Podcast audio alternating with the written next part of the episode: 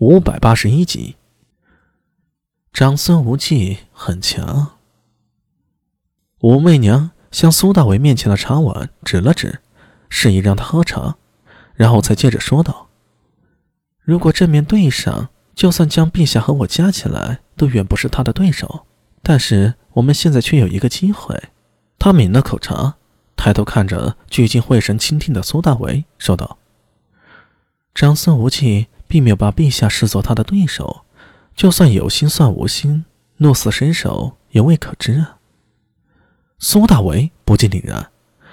武媚娘用出“鹿死谁手”这个词儿，显然已经把长孙无忌视为最大的敌人看待了。而这个时候的长孙大人总揽朝纲，大权在握，恐怕丝毫没料到，那个平日里在自己面前唯唯诺诺的小皇帝李治，低垂的面孔下已经攒紧了拳头。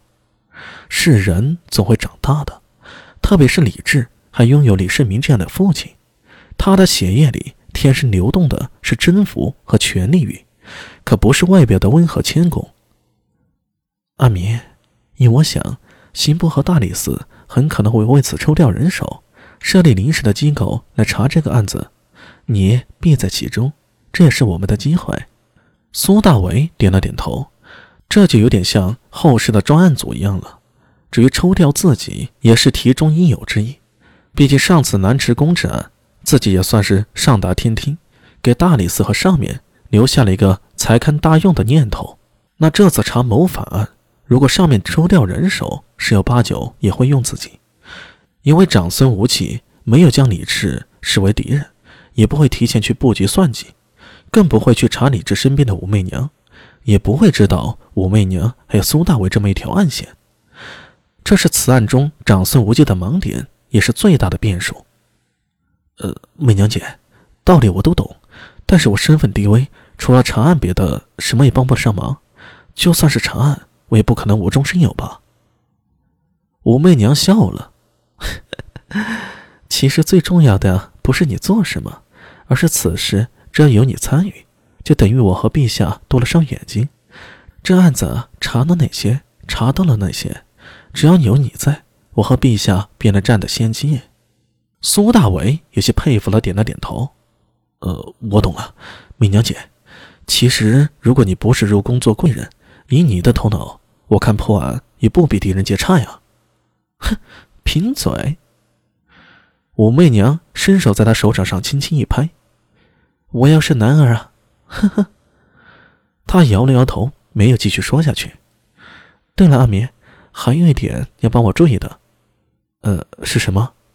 盯紧案件的证据，如果发现牵扯的证据有问题，那便是机会。苏大为点了点头，心里了然。武媚娘需要自己做的，一是做他和李治的耳目，越是大案，越是离不开基层的参与。作为不良人中的优异者，苏大为必然会参与其中，倒是能提供消息，让李治和武媚娘不至于被动。其次一点，如果长孙无忌真的在案子里掺了沙子，想通过支罗证据剪除异己，一旦被抓到破绽，就是李治的机会。虽然不可能凭这一点扳倒长孙无忌，但至少可以保全朝中与长孙无忌敌对的实力，而且可以严重削弱长孙无忌在朝中的威望。总之，这件事啊，颇具有可操作性。最妙的是，以苏大为的身份地位。根本不可能被长孙无忌察觉到。聚沙成塔，方可成就百尺高楼。强与弱并没有绝对的分野，只看有没有找到最关键的一点。武媚娘缓缓起身，走到苏大伟身边，伸手按住他的肩膀：“阿弥，你就是此案的关键点，也是我最大的倚仗。”媚娘姐，我知道该怎么做了。苏大为深吸了口气，说道：“怎么说呢？他感觉到了千钧重担压在了自己身上，这可能就是一份历史的责任感吧。毕竟女皇姐姐要靠自己才有机会翻盘，窃喜，或许潜意识里有这一点。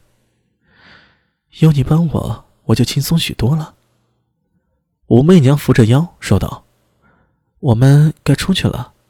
啊，姐，我扶你。”哦，对了，苏大为犹豫了一下，问道：“嗯，那个佛经看了真的有用吗？以前我只觉得狄仁杰断案如神，但是这次我才发现，姐姐你才是最厉害的，以前都没发觉。难道佛法真的能让人顿悟开智吗？能啊，我回头让王福来拿本《金刚经》给你，我亲手抄写的。啊，好好。苏大为连连点头，心里却有些犯愁了。他伸手摸了摸衣袖里那本《道德经》，究竟究竟先看哪本呢？若论起来，自己修行的法门，无论是吞金之术，还是袁守诚传给自己的，都更偏向于道家。但是眼前看着武媚娘这个活生生的例子在自己面前，似乎有点羡慕了。自家知道自家的事儿，说起断案，他苏大为在不良人里面虽然不错，但是和狄仁杰这种见微知著、断如神的比起来，他还是有些差距的。如果读佛经能够像今天的武媚娘一样，一眼看透本质，抓住问题核心，那简直就是给智商开挂了呀！